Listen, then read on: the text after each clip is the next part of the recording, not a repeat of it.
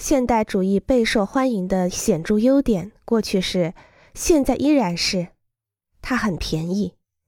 便宜使它立即流行起来，因为人们可以利用大楼建设预算去做除了盖楼之外的各种各样的事情，获得的利润暴涨。造价低廉的大楼的使用年限越短，它越能提供更多建造新楼的机会。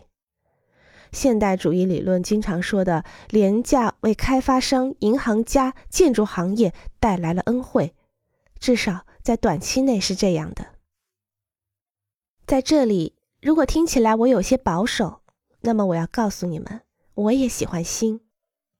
当然，这是在天才建筑中，也在我自己的努力中。至于我个人与这些思想的关系，我发现自己根本就不是一个传统主义者，因为我是一个不愿随波逐流的人。我不能减少当前对建筑理论的思考。